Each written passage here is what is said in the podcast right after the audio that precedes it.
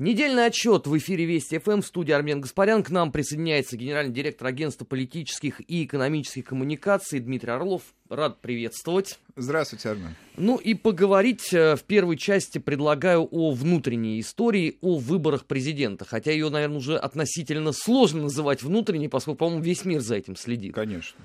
А нас уже обвиняют даже в том, что мы вторгаемся в собственные выборы, мешая демократическим процедурам. А, я обратил внимание на то, что а, мы с вами тогда беседовали про карнавальность политики. Uh-huh. Карнавальности, конечно, стало меньше, но стало больше грусти откровенной. Да потому... А почему вы грустите? Ну, я посмотрел пресс-конференцию Грудинина, uh-huh. но это как-то не очень задалось с точки зрения серьезных политических амбиций. Потеря миллиарда, обретенные миллиарды, таинственные поездки, путаница в цифрах на пресс-конференции.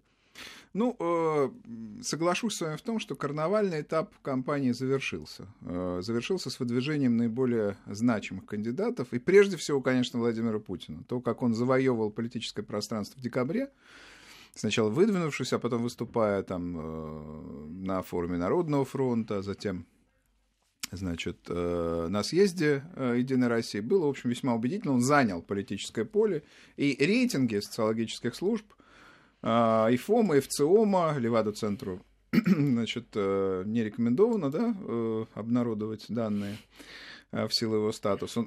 И, кстати, Фонда борьбы с коррупцией Навального, все эти данные значит, свидетельствуют о безусловном доминировании Путина в политическом поле и о его не только преференциальных, но, так сказать, совершенно очевидных шансах на выборах. А, Грудинин, это серьезный, безусловно, оппонент власти, и э, его выдвижение было во многом неожиданным, с одной стороны, э, конкретно эта фигура, и ожидаемым с другой, потому что, ну, так сказать, Э, Зюганов или его преемники из традиционной вот этой номенклатуры партийной, они уже, э, так сказать, достаточно инертно, э, инертно выглядят и не очень благоприятно воспринимаются, собственно, коммунистическим электоратом.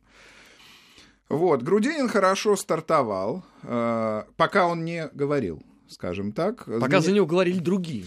Да, даже дело не в этом. Ну что, можно сказать, что... Можно считать, что Зюганов его, что ли, раскрутил? Нет, конечно. На него Э, влияли, в общем, благоприятный бэкграунд, неплохая биография, такой образ русского Лукашенко в некотором смысле, человек как ну, совхоз э, с реальными достижениями. У него действительно очень неплохой вот этот имидж. Вот.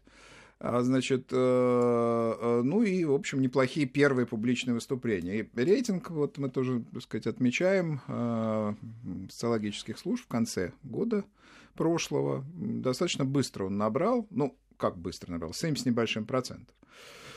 То есть он коммунистический, э, традиционный рейтинг Компартии он в значительной степени выбрал. Но сейчас социологические службы и ФОМ, и ВЦИОМ, и, кстати, даже ФБК Навального констатируют, что всего 6% у него, то есть он немножко потерял. Вот этого блицкрига, взрывного развертывания кампании не получилось. Почему? Ну, прежде всего, потому что он заговорил, вот, и э, ему приходится отвечать на неудобные вопросы, вы совершенно правы, связанные там с иностранными счетами, с поездками э, и так далее. Для него, мне кажется, было бы логичным лучше молчать, чем э, отвечать на них, потому что, вот, еще раз говорю, в этот период ожидания, э, до того, как он заговорил, вот э, в начале э, этого года, зимой, э, в январе, в начале января. Политическое сообщество, экспертное сообщество, тусовка очень его, так сказать, э, позитивно воспринимали, что называется. Вот. Да и, видимо, часть населения тоже, если мы говорим об этом рейтинге, который в начале э, был, восприняла, так сказать, его движение вполне позитивно. Но, значит, компания это определенно застопорилась э, в силу ряда причин. Прежде всего, выстрел этот оказался недостаточной мощности, да, все-таки избирательный штаб Компартии довольно инертная структура. Зюганов тот еще, так сказать, великий технолог, он привык действовать вот в определенной электоральной нише. Но Груди... он же себя еще начальником да, штаба ну, сделал. Ну, конечно, и Грудинин туда заталкивает. Потом есть фактор... Э не э, любви э, очевидной, так сказать, так аккуратно скажем, к, э, к Грюдинину со стороны многих руководителей Компартии, в том числе региональных, она, они, условно говоря, ничем не мотивированы его выдвигать, потому что и в руководстве партии, и в регионах многие считали более себя достойными этой роли.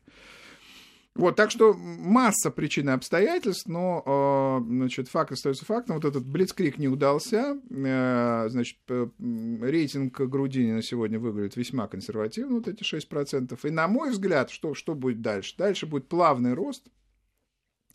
Вот, и э, плавный рост. Э, не уверен, что Грудинин сможет стать вторым поскольку Жириновский еще э, далеко не сказал своего последнего слова. Вообще он выжидает, традиционно выжидает финала кампании, всегда выстреливает в финале. Ну, две недели, последний ударный обычно. Да, да, обычно он ударяет в финале, и, в общем, э, э часто эта э, технология, или в большинстве случаев, была эффективной. Так что я не поручусь, что за то, что Грудинин будет вторым, и, хотя такая вероятность существует. И, на мой взгляд, э, при колоссальной, в принципе, Э, электоральной ниши, которую Грудинин мог бы занять, а он мог занять всю нишу КПРФ, и экологистов, и левых, ну, то есть широкую нишу, играет даже на поле Путина. Это в теории. А в практике он будет третьим, наверное, все-таки с электоральным результатом в горизонте 12%. Вот то, что сегодня можно предсказать. Ну, конечно, ситуация еще будет меняться. У нас обиженных любят, а, так сказать, по Грудинину сейчас, так сказать, много а, бьют, много, так сказать, э, негативной информации обнародуется. С другой стороны, скелеты в шкафу у него, безусловно, есть. И человек, который, так сказать, выдвигается на пост президента от крупнейшей оппозиционной партии, было бы абсурдно полагать, что этих скелетов не будут искать. Естественно, их ищут. Но ведь 12% э, это совсем не то, наверное, на что рассчитывает КПРФ. Означает ли это, что, по сути, а, партия стоит перед развилкой? А что дальше делать? Ну, Грудинин это хороший выбор, если так по гамбургскому счету, да, э, потому что, еще раз говорю, его электоральный потенциал гипотетически, он широк. Это и левые избиратели, это и экологи, в смысле экологически ориентированные люди, которые хотят здорового образа жизни, сторонники здорового образа жизни. Это и Э, значит, э, женская аудитория, значительная ее часть. Это и те, кто любит э, крепких хозяйственников, вот сторонники русского Лукашенко, да, условно говоря. А при, в общем, определенном взгляде на Грудинина в нем это можно прочитать, да. Но а, есть такая штука, как электоральная мобилизация. Надо мало заявиться, надо людей привести. И не только своих, но и чужих, если ты хочешь быть крупным политиком. Давайте вспомним тот же Зюганов. Он получил 41% во втором туре в 96 году, он получил 30% на выборах 2000 года, между прочим, конкурируя с Путиным, а не с кем-то, да, не с Ельциным, больным. Вот, и а, значит, э, если бы Компартия нормально выстроила свою кампанию, об этом я много раз говорил, если бы она выдвинула того же Грудинина 7 ноября, например, когда все было сфокусировано на КПРФ, когда был юбилей, когда были возможности, любые, политические, технологические, я не знаю, медийные возможности. И вот с 7 ноября бы они стартовали, я думаю, что потенциально, вот этот потенциал, которым Грудинин, скажем, обладает, он мог бы э, быть реализован лучше. А теперь поздно. Поздно это, э, так сказать, э, великий, на самом деле, приговор для, для любого политика. Важно вступить э, в игру не раньше, когда там тебя замотают, и не позже, а вот когда надо. И вот этих, мне кажется, двух месяцев а, Грудинину, конечно, не хватает. Ему какие задачи приходится решать сейчас? Уже четыре, раньше было три, э, сказать, их можно было предсказать, теперь четыре. Первое, просто работать на узнаваемость. Ведь половина электората Компартии – то есть половина населения, извините, не знает вообще, что произошло, произошла смена а, кандидата. Многие еще считают, что Зюганов э, отражает интересы Компартии. В смысле, выдвигается от Компартии. Ну, потому Он... что Зюганов же на пресс-конференции был, в ну сберкоме был, Слушайте, все увидели знакомое лицо. Послушайте, пресс-конференцию ну, нужно, чтобы люди увидели, запомнили. Это целое дело. Значит, э, итак, половина населения не знает об этой смене. Второе, э, Грудинин пока не, не, судя даже по рейтингу, не овладел, да, э, не совладал даже с электоратом, собственно, Компартии. Он же шире, чем э, там 8% или 6%. Вот. Дальше. Третья задача – это расширение электорального потенциала. Теоретически он должен, так сказать, скакнуть значит, вот на те самые аудитории, о которых я говорю, воздействовать. Это третий. И четвертый, он должен, а, собственно, бороться с репутационными угрозами, которые в отношении него тоже формируются. Мы это видели на этой неделе. Четыре задачи с нуля а, неплохой он политик и, э, значит, заметный, яркий, с особым образом специфическим, кстати, запоминающимся. Не Трамп, но что-то есть такое э, особенное, да. Но слушайте, четыре таких задачи одновременно, это мало кому э, под силу решить, и Грудинин их, конечно, не решит. А, не секрет ведь, что а, у левой идеологии есть достаточно серьезная электоральная поддержка. Но именно вот а, традиции... Более того, есть запрос на запрос, справедливость. да, но именно вот который, эти люди... На котором можно играть, да. Больше ведь всех и критикуют Грудинина, потому что они говорят, послушайте, он не член КПРФ, и, соответственно, это некий мезальянс он не так радикален, как, условно, партия коммунистов России, которая действительно, ну, с этой точки зрения, они, наверное, и Ленина бы расстреляли бы за соглашательскую политику с э, мировой буржуазией. Вы, по-моему, с левым фронтом путаете. А, нет, нет, а, с, с Сурайкиным. Сурайкин, он так радикален? Да. Угу, интересно. Ну, э, слушайте, тут, с другой стороны, Левый фронт ведь поддержал Грудинина. Это и, и Левый фронт, и вот этот Народно-патриотический союз России. Нельзя сказать, что это какая-то великая коалиция. Ну, какая-то коалиция, так сказать, левая сформирована. Я с вами согласен, что часть э, избирателей Компартии, трудно сейчас оценить какая, но, думаю, значительная, конечно, воспринимает его выдвижение как не слишком органичное. Да. А, то есть у него есть возможность играть на других электоральных полях, но на собственном электоральном поле, там, для, для каких-то таких радикалов левых, для сталинистов, значит, для сторонников э, такого э, чистого, э, значит, рафинированного левого выбора, э, такого за сталинского извода, конечно, для них э, Грудинин неприемлем, а они ходят на выборы, между прочим. Ну и что тогда? Это получается электорат радикально левого, условно, Сурайкина? Ну, трудно мне судить, насколько Сурайкин серьезный игрок, тем более против него тоже развернута довольно большая сейчас э, негативная информационная кампания. Э, вообще, э, вот эти спойлерские левые проекты, такие как «Коммунисты России» там КПСС, Богданова, они, в общем, в отдельных случаях довольно эффективно игра, играли на левом поле, но вопрос в том, что их, они тоже появляются сейчас довольно поздно. Сурайкину нужно еще, собственно, напомнить о кто он такой э, населению. Э, это тоже, наверное, нужно было делать 7 ноября, примерно. Ну, я специально определяю эту дату, потому что это столетие революции. Вообще надо было тогда выстреливать. Чего ждать, так сказать, январских праздников? Сейчас тишина. Сейчас значит, э, Рождество, за ним последовало, значит, вот эта тих, тихая неделя, значит, э, э, она завершается крещенскими морозами и погружением в купели. Все погрузились, кстати, кроме Грудинина, между прочим, из известных политиков. Мы не видим видеоматериалов с Грудининым. Это, кстати, странно, потому что погружение, оно характеризует религиозную принадлежность. И в более широком смысле оно маркирует политика как своего. Да, вот он свой, вот он, так сказать, погружается. А, значит, Владимир Владимирович погрузился, а, Владимир Вольфович погрузился, Ксения Анатольевна погрузилась. К удивлению многих. А, да, и вполне, так сказать, было заметное, кстати, шоу с этим погружением. А вот э, погружение Грузинина мы не видим. Ну, это, так сказать... Э, это ошибка? Ошибка, да, конечно. Нет, ну, понятно, что все эти погружения, они, э, значит, в них есть элементы, там, так сказать, и, э, собственной идентичности кандидата. Но в основном, конечно, это технологические ходы. Ну, я, все, слушайте, в жизни и в жизни политика, в компании политика много технологических ходов. Он обречен их делать, потому что люди ждут от него их. Он должен показать, что он свой. Даже если для него это, так сказать, там холодно или неприемлемо, или непривычно, ну, знаете, это игра, ты играешь в нее, значит, погружайся в прорубь, э, значит, э, испытывай, как на тебя валятся скелеты из шкафов, разбрасывай их. Вот, э, мобилизовывай электорат, ты в игре и, так сказать, ничего не поделаешь. У меня э, вот за последние э, полторы недели сложилось, э, может быть, я ошибаюсь, но это мое вот устойчивое восприятие, что Григорий Алексеевич Явлинский ведет избирательную кампанию, по-моему, для галочки. Ну, как Портос, я дерусь, потому что дерусь. Ну, начиная от того, что э, попытка заиграть с хипстерами, отпустив себе бородку, ну, не совсем это корреспондируется с обликом э, многолетнего лидера Яблока. И заканчивая абсолютно такой инертностью во многих заявлениях. Ну, кстати, бородку отпустил и Титов у нас. Ну, он сказал вообще, человека. что он бриться не будет на удачу, как да, хоккей в нас, Кубке Стэнли. У нас два человека, да. Ну, начнем с того, что это опять технологически неверно. Нельзя менять образ э, без явной необходимости, к которому люди привыкли за много лет.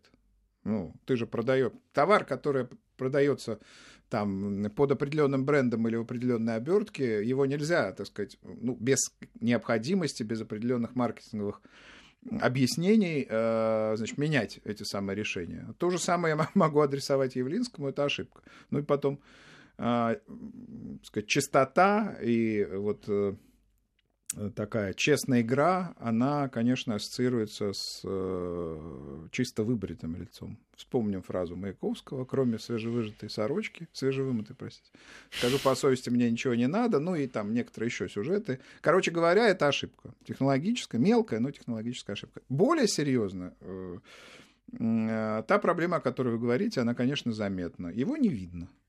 Вот. Э, федеральные каналы предоставляют, э, так сказать, эфир сейчас кандидатам. Грудинин активно выступал. А, значит, Собчак активно выступала, более активного, так сказать, я не, не припомню вообще. Ей освобождали место в прайм-тайме для федеральных, на, на федеральных каналах. Сегодня вот она дала интервью каналу «Россия», будем, так сказать, наблюдать господину Брилеву тоже в прайм-тайм.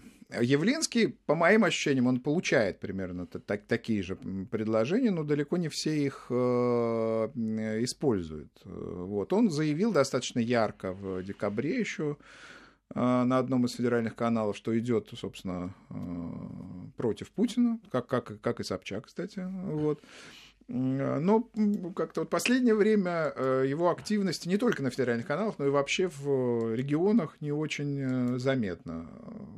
Действительно, какая-то инертность. Есть, есть какие-то заявления, которые делают заместитель председателя э, партии Яблоко, что-то делает Слабунова там, с Шишиной. Ну, активности Явлинского я при этом особенной не замечаю.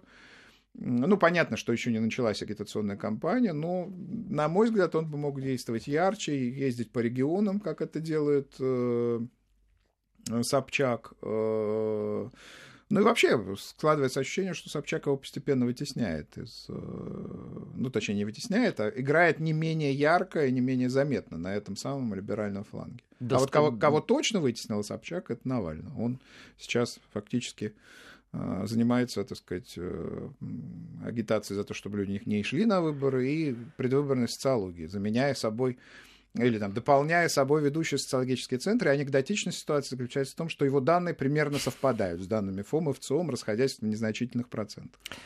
А, Собчак ведь э, главная претензия в либеральной среде, вот как раз э, то, о чем э, вы говорите, что она а, вытеснила Навального. Ведь то шоу, что она устроила на одной радиостанции с начальником штаба незарегистрированного кандидата, ну, это, конечно, история красивая и богатая, но это не совсем похоже на лозунг Ксении Анатольевны, что я против всех.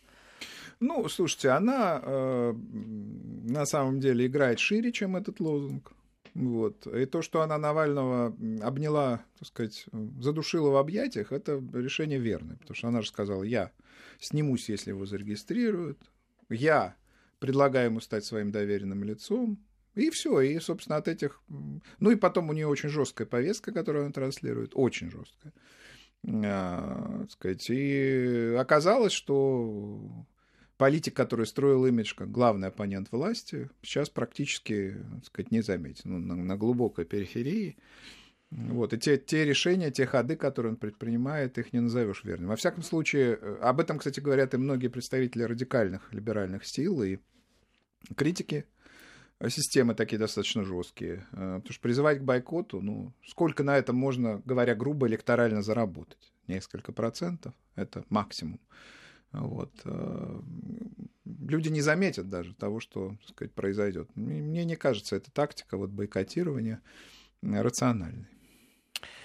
Хотя бы потому, что агитацию за а, участие в выборах, э, самим своим, так сказать, в них участием, ведут аж три кандидата на либеральном фланге. Ну, разные кандидаты совсем. Собчак, Явлинский и Титов. И кого-то они мобилизуют. И, в общем, это будут достаточно значительные группы, не только сопоставимые с группой поддержки Навального, но и серьезно их превосходящие, ее превосходящие. От э, Владимира Вольфовича Жириновского традиционно ждут такой агрессивной сверхпатриотической риторики. Он действительно в очередной раз применит этот аргумент или постарается сосредоточиться все-таки на той повестке, которую в том числе обозначил президент? То есть, условно, на первом месте внутренние вопросы. А, трудно судить. Э, Жириновский всегда э, выбирал, на мой взгляд, верную повестку. Верную, в смысле, соответствующую базовому общественному запросу. Я думаю, он будет играть на теме справедливости. Но детали, возможно, ЛДПР еще не отточены. Потому что вот то, что мы наблюдаем по первому этапу э, агитационной кампании, это всего лишь напоминание вот эти баннеры, которые в различных городах, так сказать, развешиваются, там что? ЛДПР и Жириновский, синий цвет, это напоминание. Это мудро, кстати говоря. А, может быть, Грудинину тоже стоило бы так действовать, если половина населения еще не знает, что он вместо Зюганова идет. А, вот, но это такое размышление, да, вслух. А, а Жириновский, у меня такое ощущение, что он еще с вот э, этим самым направлением главного удара, который он предпринимает традиционно э, во время агитационной кампании, вообще в финале выборов, я думаю, что он еще не определился. Мое предположение, что это будет тема социальной справедливости, неравенства. Э, скорее здесь он будет играть. Во-первых, потому что э, Грудинин замедляется явно в развертывании своей кампании. А во-вторых, и это главное, потому что на это сейчас основной общественный запрос. На справедливость, на равенство возможностей, на преодоление застойной бедности. Но при всем том, что это исторически традиционная повестка КПРФ была. Конечно, конечно. Есть Владимир я, я о чем отни, говорю? отнимет последнее. Нет, но он мо- может отнять. Я о чем и говорю, что, значит, э, почему Грудинину сложно? Потому что надо играть и на традиционной повестке, и выходить. Ну, во всяком случае, это видно, что Компартия поставила перед собой такие задачи. Поставив такие задачи, трудно, э, легко надорваться. А, мы сейчас должны будем а, ненадолго прерваться. Напоминаю, что сегодня на Вести ФМ директор агентства политических и экономических коммуникаций Дмитрий Орлов. Сейчас мы уходим на новости и потом продолжим подводить э, итоги недели. Недельный отчет. Подводим итоги. Анализируем главные события. 17 часов 33 минуты э, в Москве. Программа «Недельный отчет». В студии Армен Гаспарян. У нас в гостях директор агентства политических и экономических коммуникаций Дмитрий Орлов.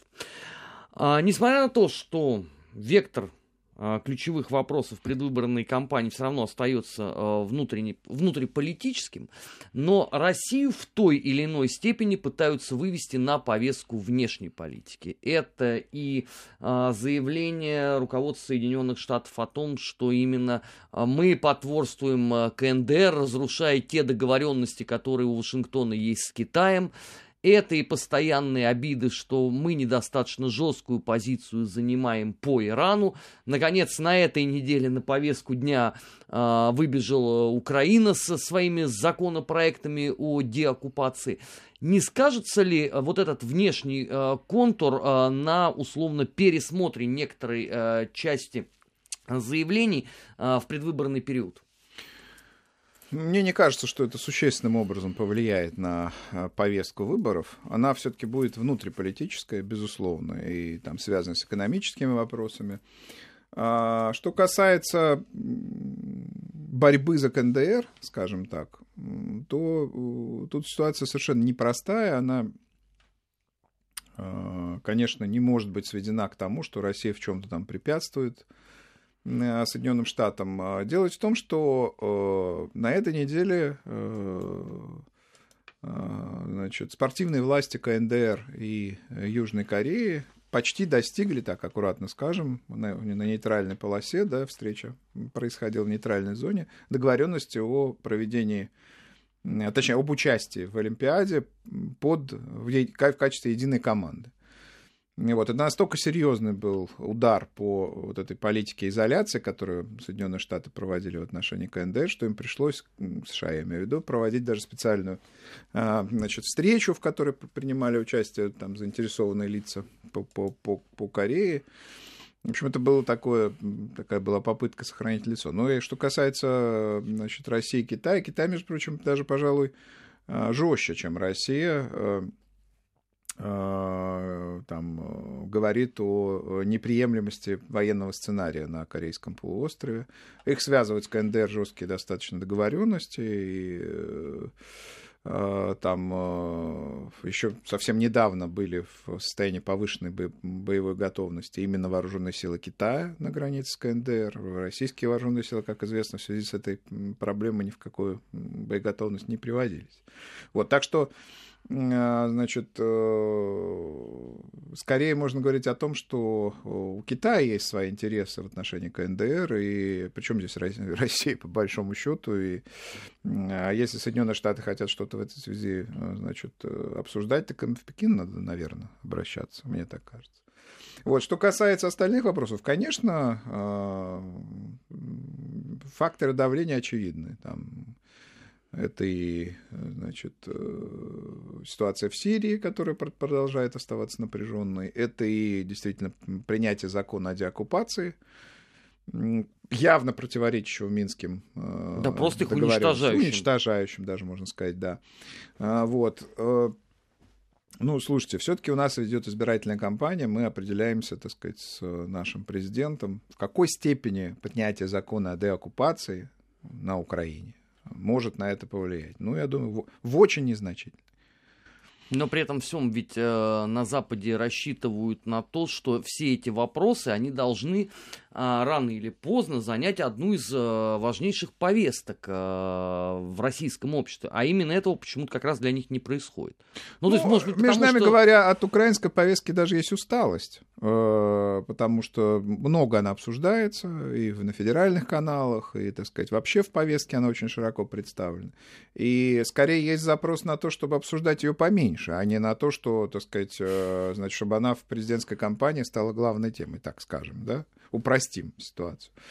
Ну вот. Расчет на то, что вот сейчас примет, примут они закон, и, значит, мы его будем, значит, обсуждать, и более того, он повлияет как-то на повестку, и там, я не знаю, условно говоря, Путин с Грудининым будут спорить по поводу, значит, закона о деоккупации, мне кажется, это наивно, я тоже упрощаю, конечно. Вот. Э, я думаю, что влияние будет, и влияние это довольно под давление даже, довольно последовательно на Россию, но э, существенного воздействия на ход, а тем более на исход э, избирательной кампании, это влияние или там, давление не окажет. На этой неделе эм, глава э, Казахстана Назарбаев э, встречался с Трампом. Э, достаточно широкое это получило обсуждение, недостатка в комментариях не было.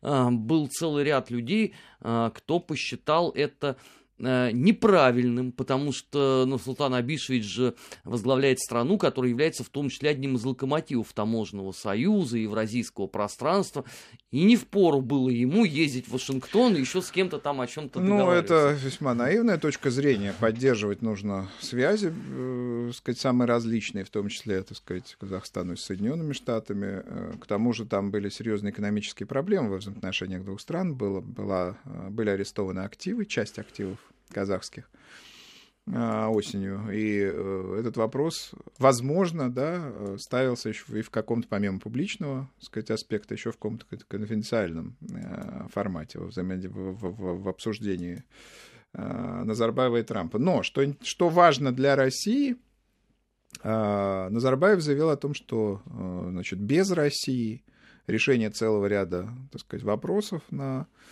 восточноевропейском да, пространстве, вообще, вообще на Евразийском континенте невозможно. Это, так сказать, э, довольно ответственное заявление, но показывает, что э, так сказать, многим хотелось бы сказать, экспертам и политикам воспринимать Россию как периферийную страну, но этого не получается, потому что Казахстан это серьезный игрок Центральной Азии, один из ведущих. Э, вот, пожалуй, наиболее значимый после России, Китая и Ирана. Вот. И Значит, вот это признание, оно, в общем, дорогого, дорогого стоит, показывает, что, в общем, даже в диалоге с Соединенными Штатами приходится это, то есть Соединенным Штатам, даже проводя диалог без участия России, приходится учитывать, что российские интересы есть, и их надо учитывать. А насколько они а, готовы а, воспринимать эти слова, не пропуская их мимо ушей? Ну, мимо ушей это невозможно, невозможно пропустить, вот, но ну почему? Виктория Нуланд это отлично демонстрировал, как можно слушать и не делать никаких да. выводов. А, значит, я полагаю, что все-таки это все фиксируется и делаются определенные выводы. А, другое дело, какого рода выводы? А, российско-американские отношения сегодня далеко не на, а, так сказать, не в лучшей фазе, это все мы хорошо знаем. Более того, ожидается, так сказать, санкционная волна новая, санкционное решение. Уже вот. скоро, 29-го. Да. Нет, по-моему, там до 29-го. Да. К 29-му а, они до, должны до закончить составление этого самого Да, в общем, документа. Соединенные Штаты сказать, и Россия, еще раз говорю, в неблагоприятной фазе а, находятся, и, значит, э, более того, мы видим агрессивные шаги со стороны американской администрации, со стороны Конгресса, но тем не менее, мир же не безвоздушное пространство. И Соединенные Штаты, Соединенным Штатам, реализуя политику в отношении России, откровенно, конечно, недружественную, нужно учитывать позицию в отношении России Германию, Германии, а, там, стран Центральной Азии, Китая, до того же даже э, Казахстана. Понимаете, если э, ты навязываешь свою точку зрения, не учитывая э, значит, э, различий в позициях других стран, то вряд ли твоя политика в долгосрочном смысле будет эффективной. Но при том ведь, что вот Европейскому Союзу сколько лет э, навязывали свою политику, а теперь молчат. А Европа не знает, куда идти, потому что а, привыкла к Мне этому. кажется, влияние Соединенных Штатов э, на Евросоюз вот экспоненциально падает. Вот. Это происходит, в общем, незаметно, это происходит в условиях рукопожатий, улыбок, э, но, тем не менее, экономический интерес Евросоюза, как большого игрока – они э, значит, э, вынуждают э, эту группу государств, прежде всего Германию, более жестко акцентировать свои интересы. Когда акцентируешь интересы, естественно, это приводит к столкновению с другими интересами. И в этом смысле очень важным, конечно, стал Брекзит. С Британией, которая как бы остров непотопляемый, да, остров э, Соединенных Штатов, э, значит, близкий к Европе, ну, это упрощение, конечно. Фарпост своя, даже называют. Да, своя культура, своя история, но, тем не менее, наиболее близкий союзник Соединенных Штатов, он был в составе Евросоюза. После Брекзита вот этот континентальная логика, э, антиатлантические мотивы, это если говорить глобально. А если говорить об интересах, то там интересы целого ряда отраслей, европейской экономики, а уже экономики германской, начали, конечно, сильнее вступать в э, конфликт с э, Соединенными Штатами. Ну и перенесение, конечно, финансового центра из Лондона во Франкфурт, очевидное. Ну, то Франкфурт и был финансовым центром, сопоставимым с Лондоном. Но теперь Лондон, так сказать, ну, в ситуации Брекзита теряет постепенно, конечно, это все-таки столетиями столица финансовая мира, образ... одна из столиц финансовых мира складывалась, да, но теперь, конечно, ее роль будет ослабевать, все переноситься во Франкфурт. Что там будет, какие интересы, значит, какие ценности? Я думаю, что, конечно, Прежде всего, это будут интересы германских компаний и германские в более широком смысле интересы. То есть Германия выходит на откровенно первое место в Евросоюзе? Ну, конечно, нет, она и выходила, она, в конце концов, финансировала все, практически все интеграционные процедуры, она вытягивала Южную Европу, за которую там, значит, э, за это вытягивание вспомним, что Греция говорила сказать, про фашистскую Меркель, да?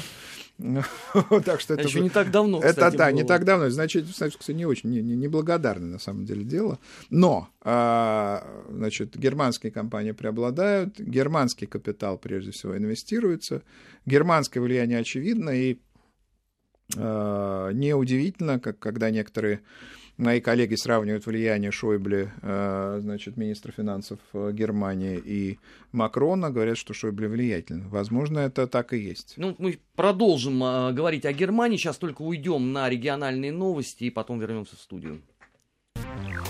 Недельный отчет. Подводим итоги. Анализируем главные события.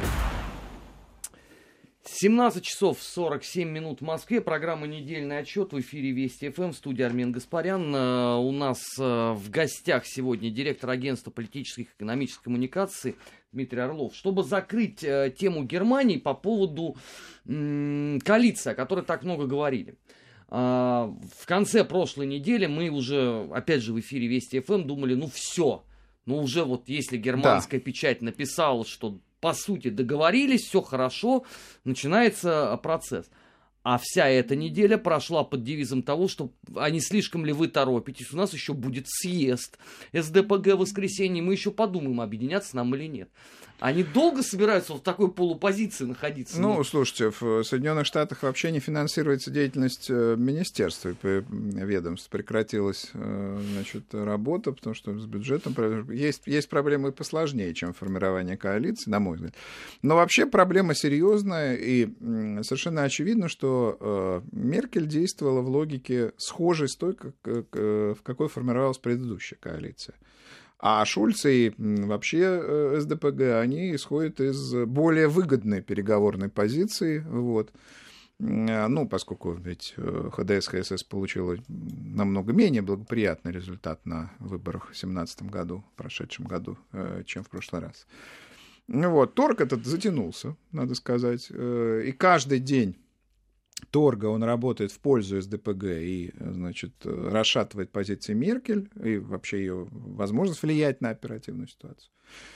Вот. А, я думаю, что съезд все-таки выскажется за, это мой прогноз, выскажется за э, большую коалицию, потому что СДПГ привыкла быть во власти. Вот. Да, эта коалиция, она такая без лица, по большому счету, она очень, она широка, потому что это правые с левыми, да, за счет меньшинств, которые не, за счет, простите, мелких партий, да, а, с которыми, кстати, Меркель тоже пыталась создать коалицию, но не удалось. Вот. И им это привычно, значит, э, привычно иметь посты, привычно иметь доступ к бюджету. Это такая квази-оппозиционная роль, а не, не, нереальная оппозиция. Раньше ведь ХДС, ХСС СДПГ никогда не блокировались до Меркель.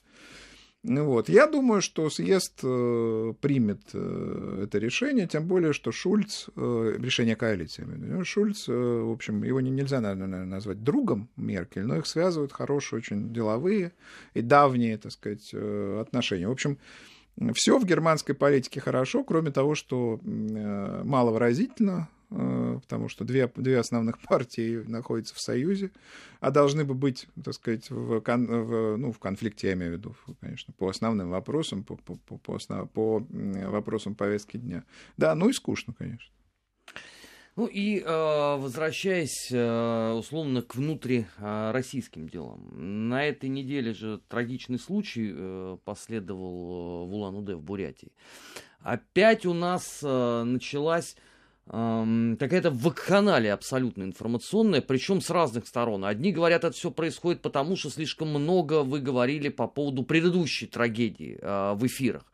Другие говорят, это все потому, что неправильная система образования, верните целиком и полностью советскую, тогда мы будем от этого избавлены. Третьи говорят, это потому, что в обществе с 90-х годов существует догмат э, некого западного представления, и вы сами видите, что происходит в Америке, а, соответственно, Улан-Удэ похоже условно на Техас, и, соответственно, надо все запрещать. Что делать-то? Не знаю, похож ли Улан-Удэ на Техас. Я не был в Техасе. И не был, кстати, в Улан-Удэ. Вот. Но, ну, я был. Думаю все-таки, что это э, несколько другая территория. Но если э, серьезно, а тема, безусловно, серьезная, тут целый ряд аспектов. И содержание образования, и этика, так сказать, общение, коммуникации, и безопасность э, в школах это, наверное, главный вопрос. И, значит, собственно, выяснение мотивов в соответствии с которыми действуют вот эти старшие школьники, да, э, Школьник с ножом, школьник с э, винтовкой – это вообще бич нашего времени. Началось это все на Западе, безусловно. Не будем здесь говорить о том, что там кто, кто какие бациллы куда переносил, но значит, это, безусловно, для нашего времени характерно. И проблема это, конечно, в большей степени социально-психологическая, социальная, а, чем криминальная. Хотя криминальный аспект, конечно, понятен, там безопасность должна быть обеспечена, и там виновники должны быть задержаны, это понятно.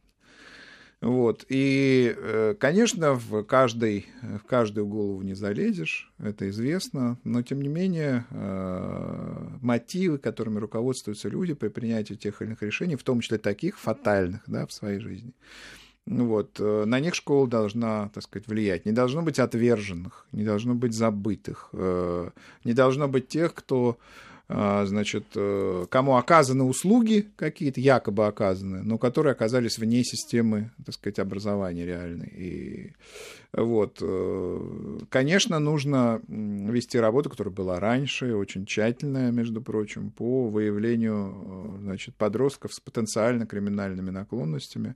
Вспомним систему учета в детской комнате милиции, да, там ведь, а, значит, туда, в, зо, в зону притяжения, скажем так, этих структур попадали не только криминальные, откровенно, школьники, там, подростки, но и пограничные ситуации, там, дети из неблагополучных семей, дети как-то как странно, так сказать, себя там э, проявлявшие, ну, естественно, когда это явно фиксировалось обществом, просто чудака, значит, э, э, каждого не привлечешь, это и не нужно. Мы вообще живем в обществе, так сказать, чудаков, в большом, ну, диверсифицированном обществе, люди разные.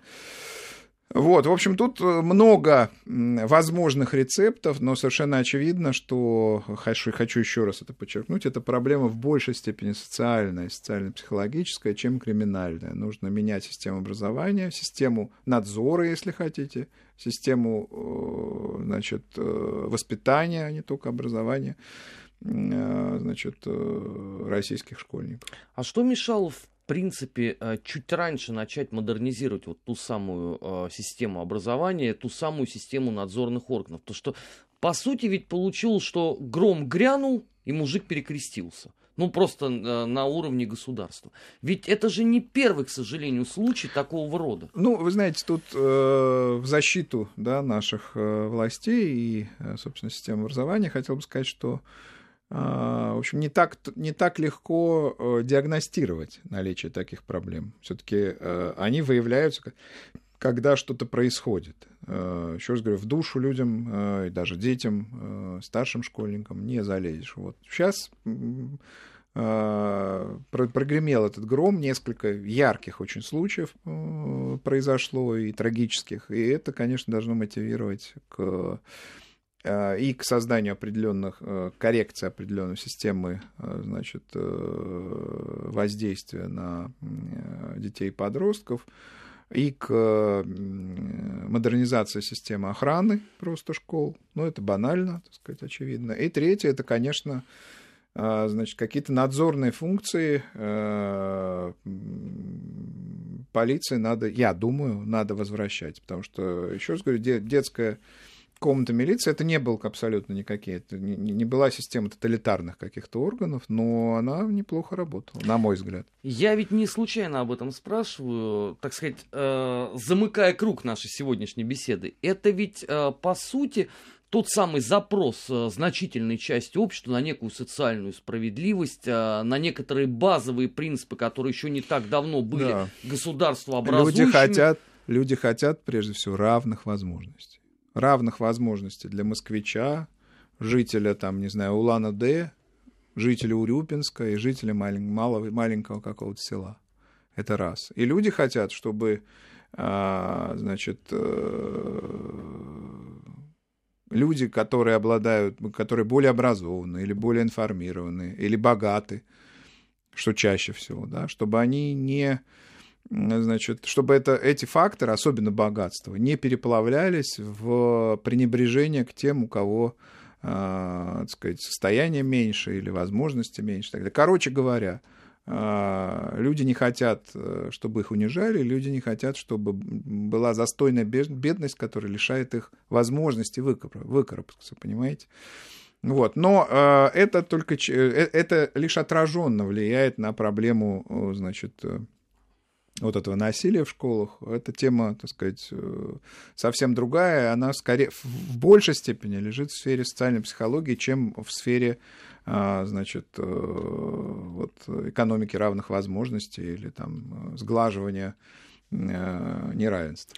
Я просто побаиваюсь, что не получится ли так, что эта тема станет предметом достаточно острых спекуляций в период предвыборной кампании, особенно этим будут заниматься э, либерально-оппозиционные кандидаты, а по сути потом э, не последует никаких серьезных изменений. Ну, трудно сказать, кто будет на этом спекулировать. Э, на мой взгляд, э, сказать, использовать это могут любые оппозиционные силы, э, и это логично, да, использовать недостатки в повестке дня, которые проводит власть, в мерах, которые проводит власть в своих интересах.